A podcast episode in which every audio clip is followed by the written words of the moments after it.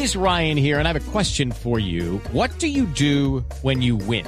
Like, are you a fist pumper? A woohooer, a hand clapper, a high fiver. I kind of like the high five, but if you want to hone in on those winning moves, check out Chumba Casino. At ChumbaCasino.com, choose from hundreds of social casino style games for your chance to redeem serious cash prizes. There are new game releases weekly, plus free daily bonuses. So don't wait. Start having the most fun ever at ChumbaCasino.com. No purchase necessary. BGW. Void were prohibited by law. See terms and conditions. 18 plus.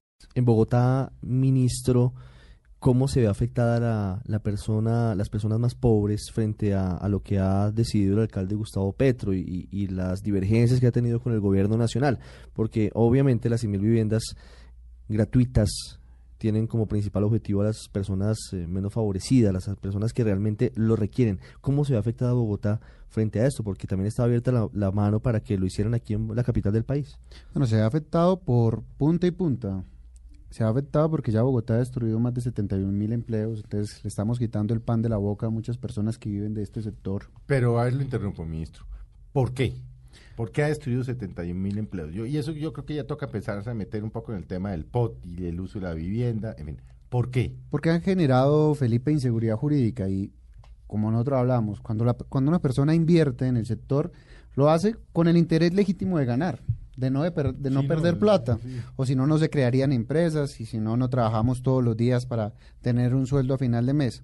Cuando hay inseguridad jurídica, cuando no te dan las licencias, cuando existen unas cargas tributarias muy altas, cuando la empresa de acueducto y alcantarilla de Bogotá no te pide las disponibilidades de servicios públicos y tú ya tienes los apartamentos construidos y tienes al doctor Felipe tocando, bueno, cuando me entrega el apartamento? Y usted dice, no le puedo entregar el apartamento porque todavía no me han dado el permiso del acueducto, hace que los constructores empiecen a perder plata. Pero ¿por qué pasa esto? ¿Qué, qué está pasando en Bogotá? Que uno veía un boom y uno lo que está viendo ahora sí, están acabando lo que había, pero no está pasando como por ejemplo en Barranquilla y en Medellín, que uno ve que construyen y construyen. Entonces, lo que está pasando es que como existe esa inseguridad, no existe la toma de decisión por parte de un constructor de sacar un nuevo proyecto. Entonces, ¿eso qué está generando? Que no, que no hayan lanzamiento de proyectos en la capital, que se cayeron las ventas en la capital. ¿Y eso qué genera? Correlativamente que haya desempleo, una menor construcción y un aumento del déficit de vivienda en Bogotá. Y el aumento del precio de la vivienda en Bogotá también va subsiguiente, va ligado a eso. Claro, el aumento del precio va ligado a eso porque, como dijo Felipe acertadamente, acá se está entrega, se está eh, vendiendo lo que ya había antes. Y al no haber nueva oferta, la poquita que hay se valoriza y se valoriza mucho. Acá hay un tema de escasez de suelo. Entonces, como dice el alcalde, no, es que vamos a generar suelo. No ha generado un solo plan parcial todavía. No vemos todavía la primera casa tumbada en el centro ampliado. Nosotros somos los más interesados que el alcalde Gustavo Petro la haya bien. Pero en aras de, digamos, de defender a Petro, que es dificilísimo. Petro dice que lo que hay que hacer es densificar, es construir para arriba. Dice, hombre, no tenemos terreno ciudades pequeñas como Vancouver decidieron eso hace de 10 años para acá, decirme, no tenemos terreno, echemos para arriba.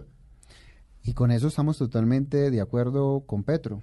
Lo aplaudimos, lo acompañamos, creemos que eso se debe hacer. Pero Ricardo, que conoce mucho el tema de Bogotá y que conoce mucho el tema de las ciudades, y por ejemplo Vancouver, todas las ciudades, primero urbanizan y después construyen. ¿Qué significa eso? Uno primero sabe dónde va a quedar el parque, por dónde van a pasar las vías, si el acueducto y las redes de alcantarillado sirven o no para llevar agua al piso 50 que se va a construir. Acá primero vamos a construir y después urbanizar. ¿Eso, qué va a hacer? Eso va a salir pésimo, porque lo que va lo que va lo que va a pasar es que vamos a tener pisos muy muy altos si es que los constructores se meten a construirlo, pero sin parques, que es lo que él dice que iban a tener, sin vías y con un estrangulamiento de la ciudad muy importante. Sí, tal vez pues de golpe usted es muy joven, Ricardo, no se lo es menos.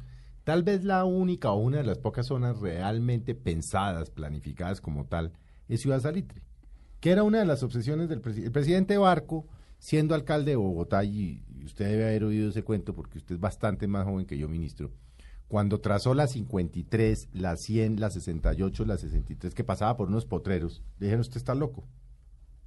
Resulta que después dijo, no, miren, ahí está. Y luego se metió con la obsesión de Ciudad Salitre y dijo, vamos primero a planificar esto. Esto tiene que tener tales parques, tales hospitales, tales, y después veamos a ver. Funcionó. Eso es lo que usted, no, eso es lo que no está pasando. Lo que se hizo es lo que se tiene que hacer. Que no se está haciendo. Que no se está haciendo. Uno cuando empieza a ver, por ejemplo, Felipe dice, no, acá vamos a tener una sola normatividad para Bogotá. Mm. Y el mejor ejemplo fue el que acabaste de dar. Ciudad Salitre es una ciudad con parques, es una ciudad donde se permite densificar más, para la gente que nos está escuchando, puede el constructor hacer más pisos porque tiene mejores vías, tiene mejores parques, tiene mejores redes. Y por ejemplo, eso no lo tiene Usaquén. Y le vas a pedir las mismas cargas al de Ciudad Salitre que al de el de Usaquén, desconociendo la composición de cada barrio, desconociendo que unos tienen mayores potencialidades que otros.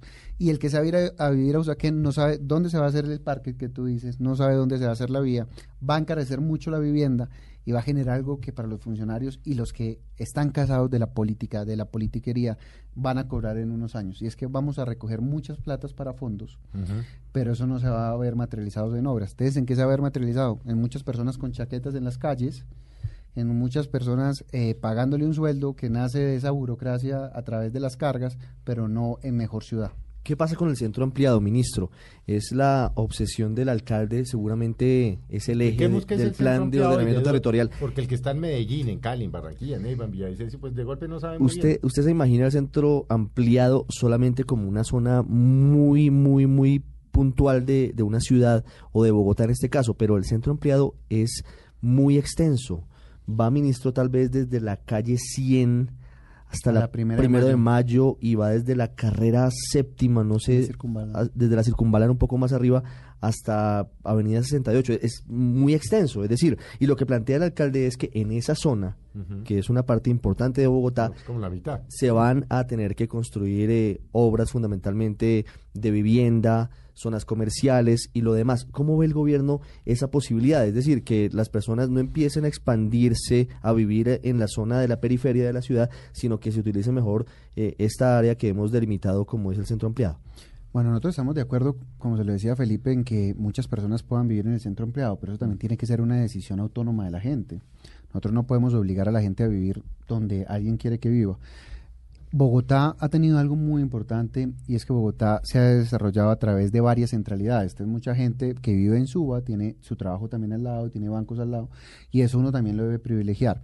A mí lo que me preocupa es que estamos generando una sola normatividad para una área muy extensa donde no sabemos si van a haber industrias, oficinas, si efectivamente ahí están las centralidades, pero con algo que es muy importante para las personas que nos escuchan en otras partes. Si uno quiere que eso se desarrolle, tiene que tener proyectos de ciudad. Lo que decía Felipe, ¿dónde va a estar el parque? ¿Cómo ¿Dónde va esa 68 que dijeron hace 50 años que era una locura? ¿Dónde va esa 26? ¿Cuáles van a ser esos proyectos estratégicos de ciudad que desarrollen ese, ese centro empleado? No hay un solo proyecto estratégico de ciudad que uno vea.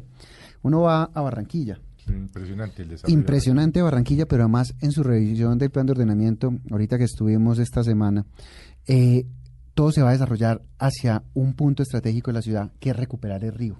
No, no, y además ya tumbaron todo, hicieron un malecón precioso, como de 6, 8 kilómetros. O sea, la tienen perfectamente clara, ¿sabe para dónde van? Entonces, claro, cuando hay una estrategia y hay un icono que impulsa el desarrollo, llega el sector privado y dice, bueno, ahí va a haber un malecón, entonces ahí sí podemos construir. Ahí va a haber una vía, ahí vamos a Ya invertir. está la vía. Claro, pero si acá no hay esa Por vía, entre lotes pues ya destruidos. o sea, Claro, no hay nada. si no están los parques, pues no hay ese elemento que dinamice. ¿Cuál es el Central Park que se va a construir? ¿Dónde se va a desarrollar? ¿Por qué va a ser mejor vivir ahí que vivir en Suba? Eso, pasar de los, de, de los hechos, a, de las palabras a los hechos es, es muy difícil. Por ahí me decía un amigo que hay muchas personas que saben volar, volar y volar con unas ideas que todos respaldamos, Mm. pero que aterrizar es muy difícil. Y a veces cuando aterrizas se pega muy duro. Pero ministro, a ver, hablemos, ahorita vamos a hablar por supuesto de vivienda, vamos a hablar de subsidios, de bajas de interés, de acueductos, pero poco para cerrar el tema de, de Bogotá. Independientemente de si el alcalde Petro podía o no expedir el plan de ordenamiento territorial por decreto, porque eso digamos es una definición que al final del día tendrá que tomar el, el contencioso administrativo. ¿Qué tiene de malo y qué tiene de bueno? Porque no creo que todo sea malo. Yo no me lo he leído y por supuesto no me lo va a leer.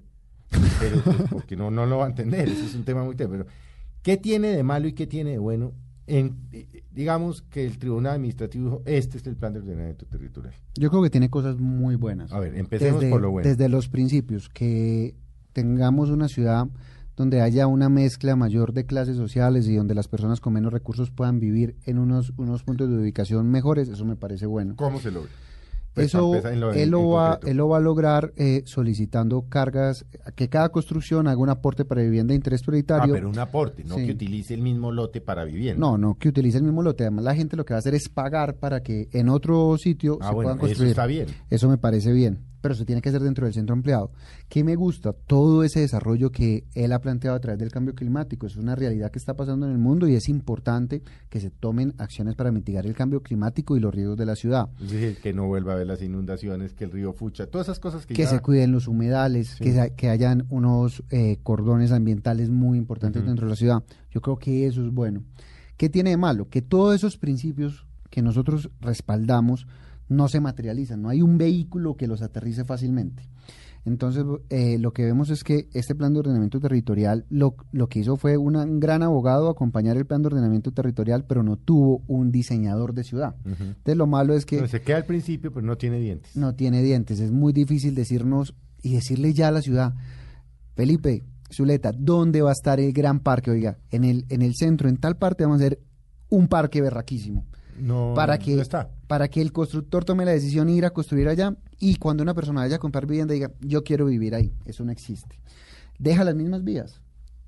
Deja, no hay ampliación de vías. No hay ampliación de vías. Entre Deja, otras cosas, pues criticable, por ejemplo, la longitudinal, y claro, de Occidente y todo, o sea, que son vías muy importantes para el desarrollo eso se de la quedó. ciudad. O sea, eso se, no, de hecho, no. con lo que tenemos y, y vamos a hacer eh, cosas nuevas. Con lo que tenemos vamos a densificar más allá de lo que hemos densificado y eh, sin poder darle eh, un respiro a la ciudad Mm. para que empiece a desmaterializarse todos esos trancones que se están viendo y esa mala calidad de vida de que muchos bogotanos nos quejamos, aunque estamos en la mejor, en una de las mejores ciudades del país que cada día nos ofrece mayores cosas.